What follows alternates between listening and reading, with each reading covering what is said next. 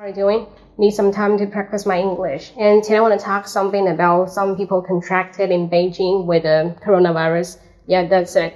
I think that's a kind of the bullshit, and you blame all the things on salmon. Salmon has no lung, and how you call, call them? Oh, okay, I got a pneumonia. That's because that's your fault. It's not about salmon fault. Salmon is innocent. Things behind it like that, seafood market, uh, should be banned. So in case of maybe cut off the original source, mm, that's very dangerous because um, people are found totally in vain. Nothing could happen with the coronavirus because we have no vaccine and nothing, just every day under development. A lot of the things need to be improved and we have nothing to blame. We blame on the market every single tiny case will be suspended and the people are really worried and suspicious about what's going on in the future. But some parents are really worried because now their children stay at home again. Uh, though they just opened the class, opened the school for only two weeks, reopened. Yeah, of course. But nobody knows what's going on next because I'm doing the offline business like education.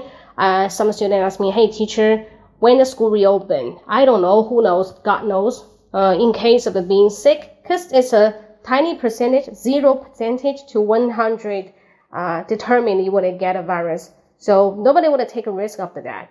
Even someone get a cold or have a slightly feverish, you cannot make sure that it's not a coronavirus. It, they will be sure in your place that get, they are contracted. So that's very dangerous for the business person, the first and the second tiny to 100% percent mm-hmm, the chance of the death coronavirus. So don't lose yourself. I mean, lose yourself, not lose yourself. Don't lose yourself in case of not losing yourself. Okay.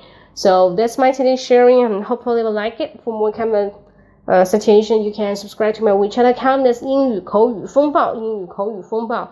I'm practicing today and now this icon is the end and later on I watch the show named fresh off the boat, 初来乍到. Really like Jessica Huang, the lady from, uh, she was born in California. Really beautiful, um, independent, and stunning woman once you see see her, right? Really confident. I, I want to say it's overly confident, but it's so attractive with the the shine and the stroke of the brightness. Wow, just really shooting into my heart, right? I got it, got got shocked. So, uh, gotta go. Even she's just a lady, but whatever.